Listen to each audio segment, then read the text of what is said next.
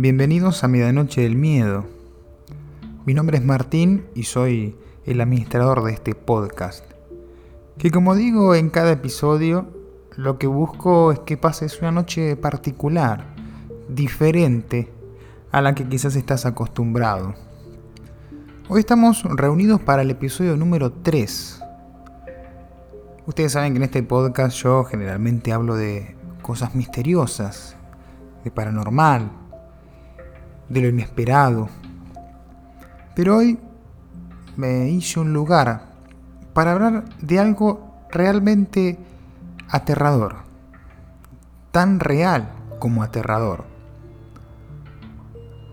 Hoy voy a hablar de un proyecto secreto que durante varios años fue secreto de los Estados Unidos.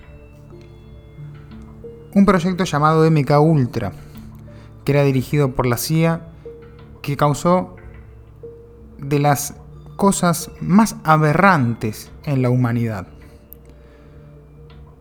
Así que hoy quiero que recuerdes una frase muy conocida, una frase popular muy conocida, que dice que la realidad supera a la ficción. Luego de escuchar todo el informe de este episodio, Estoy seguro que esta frase te va a quedar sonando en la mente y te va a dar mucho para qué pensar. Vamos al origen. Hoy en el podcast vamos a hablar del origen y de la caída de este proyecto. El MK Ultra fue un proyecto que se inició en la CIA a mando de Ellen Dulles, que era el director, en el año 1953. El primer jefe de este programa fue Sidney Gautier y su objetivo principal era producir una droga que obligara al sujeto a decir la verdad. Pero, como voy a mencionar más adelante, había muchos proyectos dentro de este gigante llamado MK Ultra. La CIA había gastado decenas de millones de dólares en ese entonces en estudios para controlar o influenciar en la mente humana. Esta era su meta principal. Estaban obsesionados con esto, que ellos se excusaban diciendo que esto era para mejorar sus capacidades de extraer información de los individuos que ellos interrogaban. Aunque esto obviamente es realmente increíble, hay algo que es peor. Porque los historiadores han hecho muchas investigaciones. Decían que la CIA quería crear como una especie de, de sujeto al que se le pueda sacar toda la información a través de técnicas de control mental. Pero Alfred McCoy afirmó que la CIA en realidad lo que estaba tratando de hacer era que la atención se focalice en estos proyectos, en estos programas que los medios de comunicación crean que la CIA estaba haciendo esto para distraerlos de las metas primarias de la, de la agencia, que eran desarrollar métodos eficaces de tortura. Si bien se creía que era para el control mental, en el fondo, años de investigación se acercan cada vez más a la teoría de que este proyecto no era para el control mental, sino para métodos de tortura e interrogatorio eficientes. Y la pregunta principal es quiénes eran estos sujetos de prueba. Los sujetos de prueba que empleó la CIA eran miembros de los servicios militares, médicos, agentes del gobierno, indigentes, prostitutas, pacientes con enfermedades mentales y miembros de la sociedad al azar. Muchas veces todos ellos, estos sujetos de prueba, no sabían en lo que estaban involucrados.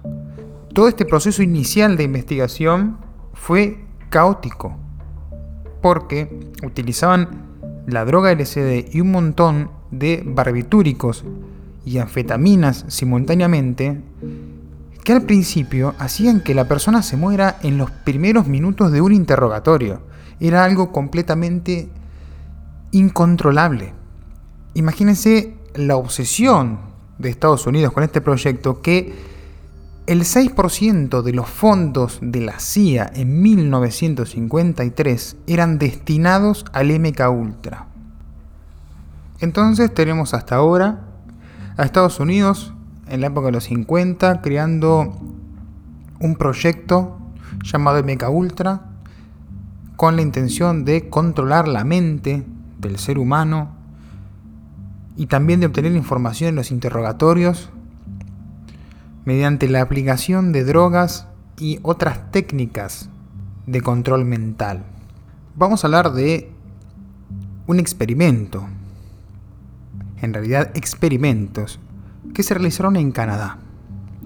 La CIA recluta al psiquiatra escocés Donald Cameron, creador de un concepto que él llamó manejo psíquico, obviamente que había despertado la atención de la CIA por esto. Cameron lo que deseaba era corregir la esquizofrenia por medio de borrar la memoria existente y reprogramarla. Es decir, él sostenía que un esquizofrénico se podía curar borrándole la memoria, borrando eventos y reprogramándola como si fuese un software de computadora. Es algo de no creer. Cameron se traslada desde Albany, New York, a Montreal, todas las semanas para trabajar en este, en este proyecto. La CIA le pagaba 69 mil dólares desde el año 1957 al año 1964 para hacer este tipo de experimentos. Además del LSD, Cameron experimentaba obviamente con otras drogas paralizantes y también con la terapia electroconvulsiva. 30 a 40 veces más de la dosis de electricidad recomendada. En resumen, electrocutaba a sus pacientes. Obviamente que sus tratamientos produjeron en sus víctimas un montón de cosas negativas. Incontinencia, amnesia, la gente se había olvidado cómo hablar, olvidaban a sus familiares, a sus padres, a sus amigos, y hasta confundían, pensaban que los médicos eran sus familiares. Durante esta época, Cameron se había hecho conocido en todo el mundo como el primer presidente de la Asociación Mundial de Psiquiatría, así también como presidente de la Asociación Americana de Psiquiatría y de la de Canadá. También fue miembro del Tribunal Médico de Nuremberg en 1946 a 1947.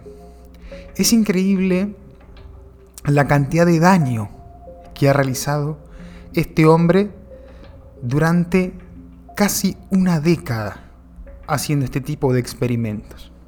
Ahora vamos a pasar al año 1974, que vendría a ser la revelación, el descubrimiento de este proyecto tan caótico, tan catastrófico, que lamentablemente tiene muertes en su haber. En 1973, el director de la CIA, Richard Helms, ordenó que se destruyeran a toda prisa los documentos de un proyecto con más de 20 años, el mencionado MK Ultra del que estamos hablando. Un año después, el New York Times denunciaba en sus páginas que la CIA había estado realizando actividades ilegales dentro de Estados Unidos. Acá es cuando ya se desvela a la población todo lo que vinimos hablando durante el podcast dan a conocer el nombre, MK Ultra, y ya explican que es un proyecto que la CIA se dedicó durante 20 años a realizar pruebas y ensayos, todo en un marco secreto y obviamente ilegal. El máximo exponente de estos datos se encuentra en un informe de 1963 que sobrevivió milagrosamente a esta purga hecha por Helms. Pero vamos a tener que ir a un hecho que es el que va a dar el cierre, la conclusión a lo que queda de este proyecto MK Ultra. Tenemos que remontarnos a un hecho que lo vamos a denominar como el incidente de Point Saint Spirit. La noche del 15 de agosto de 1951, el pequeño pueblo de Point Saint Spirit se vio envuelto en uno de los episodios más raros de su historia. Más de 250 personas fueron invadidas por la histeria colectiva. Al menos 50 terminaron en una residencia psiquiátrica. Otros 7 tuvieron peor suerte y se murieron. Tiempo después, el British Medical Journal informaba que el origen del brote se debía a la contaminación del pan por cornezuelo, entre cuyos componentes está el ácido lisérgico que es este precursor del LSD. No es hasta mucho después que el descubrimiento de ciertos documentos lanzaron otra hipótesis sobre el tema. ¿Y si esto, en vez de ser cornezuelo, el pelito este francés hubiera sido objeto de un experimento con LSD y otras drogas, algo que ya resonaba en las investigaciones sobre estudios de control mental. Esto era obviamente solamente una hipótesis que sostenía un periodista de investigación llamado Alvarelli. Lo cierto es que el bioquímico e investigador Frank Olson fue uno de los hombres enviados a Point Saint Spirit. En aquella época, curiosamente, Olson también estaba implicado en diversos proyectos secretos. Este científico ingresó en la CIA y se unió al grupo MK Ultra un año antes de el suceso de Point Saint Spirit. Según salió a la luz después de su muerte, su presencia y naturaleza del proyecto en el que participaba supone una tremenda e inquietante coincidencia que autores como Alvarelli no han dejado pasar. Olson conecta a la CIA con el pueblo de Francia. Hasta acá vamos armando todo un caso de conspiración. Olson es el que conecta a la CIA con este pequeño pueblito de Francia para hacer un experimento de control mental que ya Estados Unidos venía preparando hace tiempo. El MK Ultra es un, proyecto que, que ocupó varios, varios años de investigación.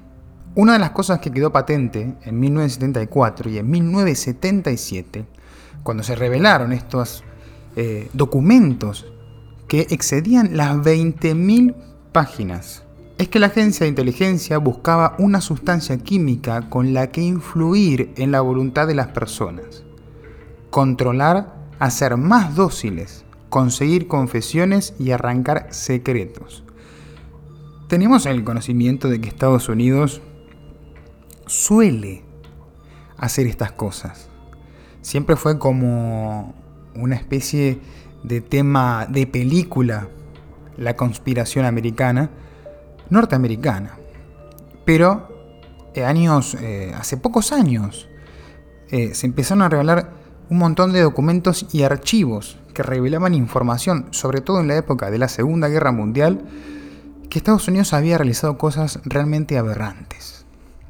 Habíamos hablado de que su voluntad era controlar a las personas, ¿no? Conseguir estas confesiones que digan la verdad, el famoso suero de la verdad. ¿Cómo aplicaban todo esto? Bueno, las aplicaciones eran muchas y en la gran mayoría de procedimientos se utilizaban algún tipo de droga alucinógena con el objetivo de doblegar la voluntad. Acaba otra. Olson, presten atención a esto, Olson, que estuvo en Point Saint Spirit y que participó en el proyecto MK Ultra de una forma muy activa, saltó desde la ventana de su hotel dos años después de este incidente.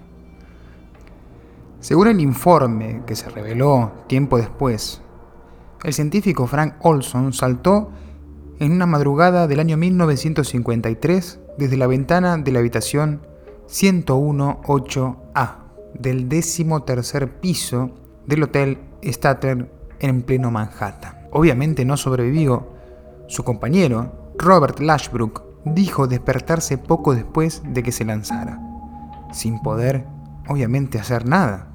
Si retrocedemos apenas unas semanas antes, Olson, junto a varios de sus compañeros, fueron objeto de un extraño experimento.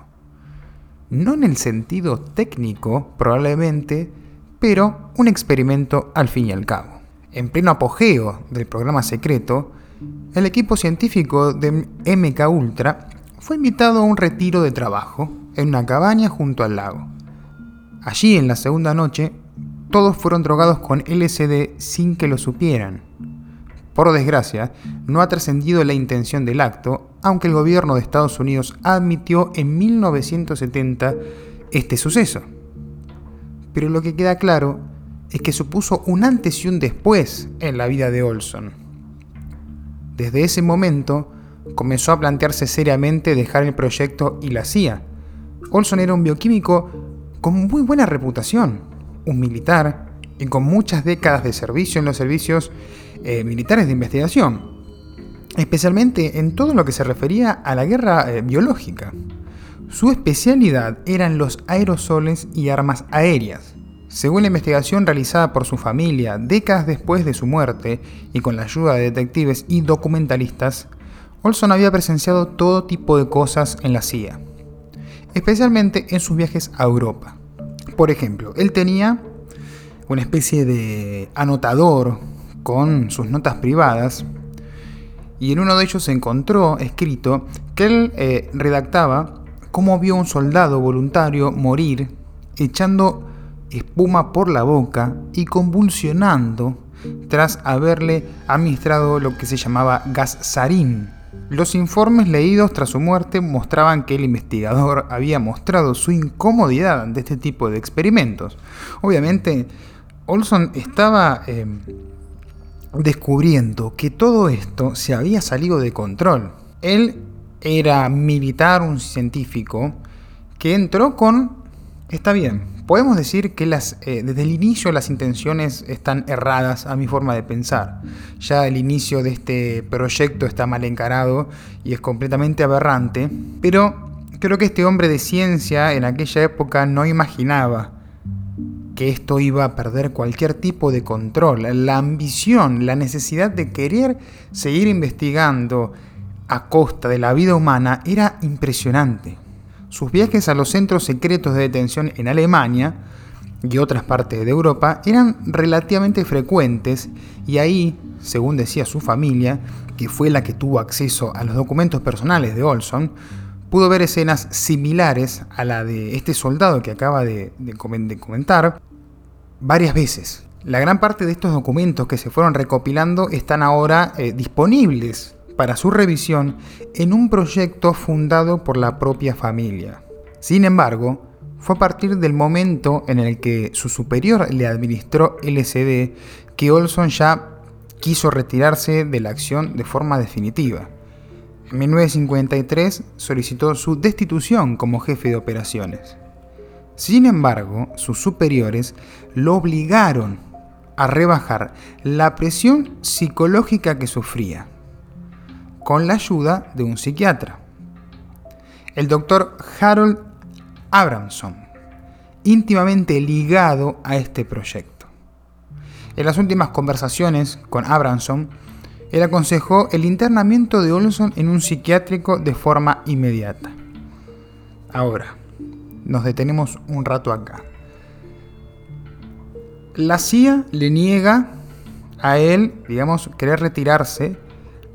Le dicen que tiene que bajar su presión psicológica y le dan un psiquiatra que está íntimamente ligado a todo este proyecto.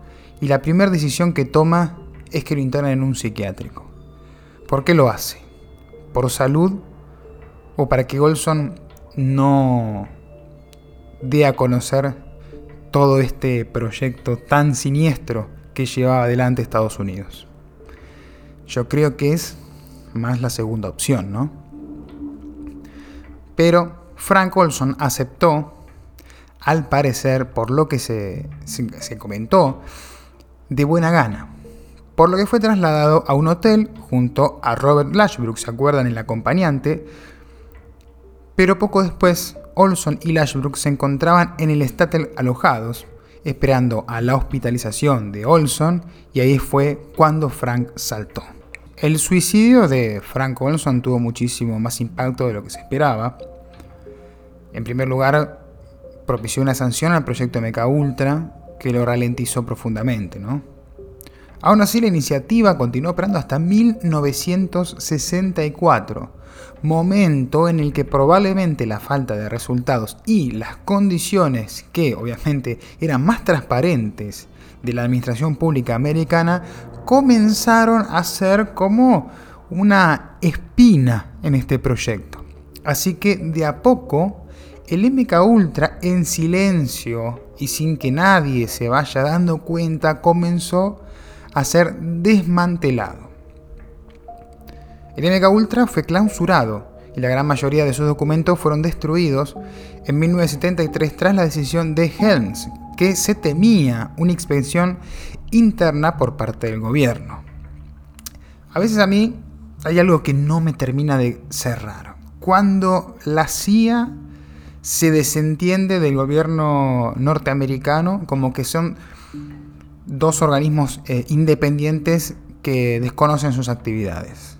Yo siempre sostuve que el gobierno de los Estados Unidos mantiene las cosas en secreto hasta que le convienen. Pero vamos a continuar con este tema, porque lo que le ocurrió a Olson casi 20 años antes fue parte de un efecto dominó, cuyo eco comenzó lento y continuó aumentando hasta la década de los 70. Efectivamente, por entonces, algunos periodistas habían comenzado a desenterrar historias sobre la iniciativa, lo que había puesto sobre aviso a Richard Helms, ¿se acuerdan? En 1975, un chivo expiratorio del New York Times provocó la formación de las conocidas como Comisión Church y Comisión Rockefeller. Estas se dedicaron a diseccionar las actividades de la CIA en busca de irregularidades. Las investigaciones demostraron que la Agencia de Inteligencia Americana, junto al Departamento de Defensa, había llevado a cabo experimentos ilegales y que implicaba a seres humanos. A pesar de los esfuerzos de las comisiones encargadas, la destrucción de la gran mayoría de papeles durante los años anteriores supuso un problema enorme. De todos los subproyectos, ¿se acuerdan que mencionamos que eran un montón? Acuerdos y operaciones, no quedan más que los testimonios de algunos de los afectados, recogidos por toda esta comisión que se encargó de realizar esta tarea tan compleja. Según estos testimonios, eran drogados, sin saberlo, sometidos a diversos tipos de interrogatorios y pruebas, como venía mencionando al principio, y ahora lo que nos preguntamos, ¿a dónde están todos estos sujetos de pruebas? Porque esta gente no está, desapareció, no hay información. En los documentos está lleno de nombres, apellidos, fechas de nacimiento, y toda esa gente hoy en día desapareció. Ahora, ¿cómo se conecta este suceso con lo que estamos hablando que pasó en Francia? ¿Qué sabía Olson? Todo eso quedó en un profundo, ¿cómo decirle?, misterio que nunca se va a saber. Obviamente años de investigación ha relacionado que este hecho que estamos contando hoy en Francia está vinculado obviamente con el MK Ultra, pero en su momento se desconocía. La familia de Olson comenzó una investigación por su cuenta una vez que empezaron a salir las irregularidades de todo este proyecto. Investigadores, como John Ronson, que siguió este y otros casos de índole militar, afirman que el médico forense encontró pruebas de golpes en el cráneo diferentes a los de la caída. Esto es sumamente importante en la investigación porque se, se cree, se supone, que eh, a Olson lo arrojaron que fue intimidado para que no hablara nada de este proyecto. Golpes que podrían haber dejado a Olson inconsciente antes de ser arrojado por la ventana. No obstante, oficialmente nunca se aceptó tal hecho. No es nada raro. Aunque se indemnizó a la familia por una suma bastante grande con la excusa de que su marido había sido drogado sin su consentimiento en el retiro al que fue invitado por su superior. Todo muy, muy rebuscado, muy poco claro. Quisieron arreglar todo este tema con una buena suma de dinero. A estas alturas, la muerte de Olson, protagonista involuntario de la historia, queda en la niebla tanto como muchos de los objetivos del proyecto MK Ultra. Todo lo que nos quedan son números, restos de informes, un laborioso trabajo de investigación realizado por periodistas, investigadores particulares y la propia familia que quería explicaciones a todo esto. Porque Olson, además, cuando estaba activo en, este proyecto, tenía un secreto de, de confidencialidad que no podía dar ningún dato. Según estos informes, existían al menos 149 subproyectos de los que participaron varias universidades fundaciones dedicadas a la investigación e instituciones similares. Al menos 80 instituciones y 185 investigadores fueron parte de MK Ultra, aunque muchos de ellos no lo sabían ni lo sabrán jamás para qué o quiénes lo hacían. Esto es algo eh, increíble, porque Estados Unidos tenía a muchas personas, a muchos investigadores, a muchos laboratorios, a muchas divisiones trabajando para algo que en el fondo ellos no sabían para qué era. Con esto mantenían el secreto, era un secreto de pocos. Y es así como uno de los grandes secretos ocultos durante décadas por los Estados Unidos se dio a conocer se supo gran parte de su actividad. Y la verdad es que estoy seguro que solo sabemos o solo conocemos la punta del iceberg. Es algo que no deja de sorprenderme cada vez que averiguo sobre estos temas, que investigo, que leo, veo documentales de LMK Ultra. Demuestra lo más tenebroso, lo más desastroso de la humanidad en el afán de investigar, de conocer, de ir más allá. La cantidad de gente que ha sido asesinada por este proyecto secreto, la cantidad de niños, jóvenes, adultos, grandes, indigentes, que han sido arrebatados de su vida por el hecho de conseguir más información en las guerras, en los prisioneros, este ha sido un capítulo quizás diferente a los anteriores, pero como dije al inicio del podcast, muchas veces la realidad supera a la ficción. Creo que este es uno de los ejemplos más claros. Nos encanta lo paranormal, nos encanta lo desconocido, pero creo que a lo que más le tememos es a la realidad, porque hay tantos ejemplos de lo que la humanidad es capaz de hacer que da mucho más miedo que una aparición, una psicofonía o un fantasma. Les agradezco enormemente por haberme acompañado una noche más en el podcast de Medianoche del Miedo, que cada episodio lo hago con mucho esfuerzo, con mucha dedicación, pero con un gran, gran cariño un proyecto nuevo que empezó hace muy poquito tiempo y que espero que haya venido para quedarse. Quiero agradecerle a todos los oyentes que siempre están esperando ahí el estreno y a aquellos que me escuchan en las plataformas de podcast. Está disponible en la gran mayoría, Spotify, Anchor, Google Podcast, Apple Podcast. Lo pueden encontrar por ahí, y también acá en YouTube, a los que quieren ver el estreno e ir comentando lo que van escuchando. Gracias nuevamente por reservarse unos minutos para mí. Espero haber sido una buena compañía en esta medianoche.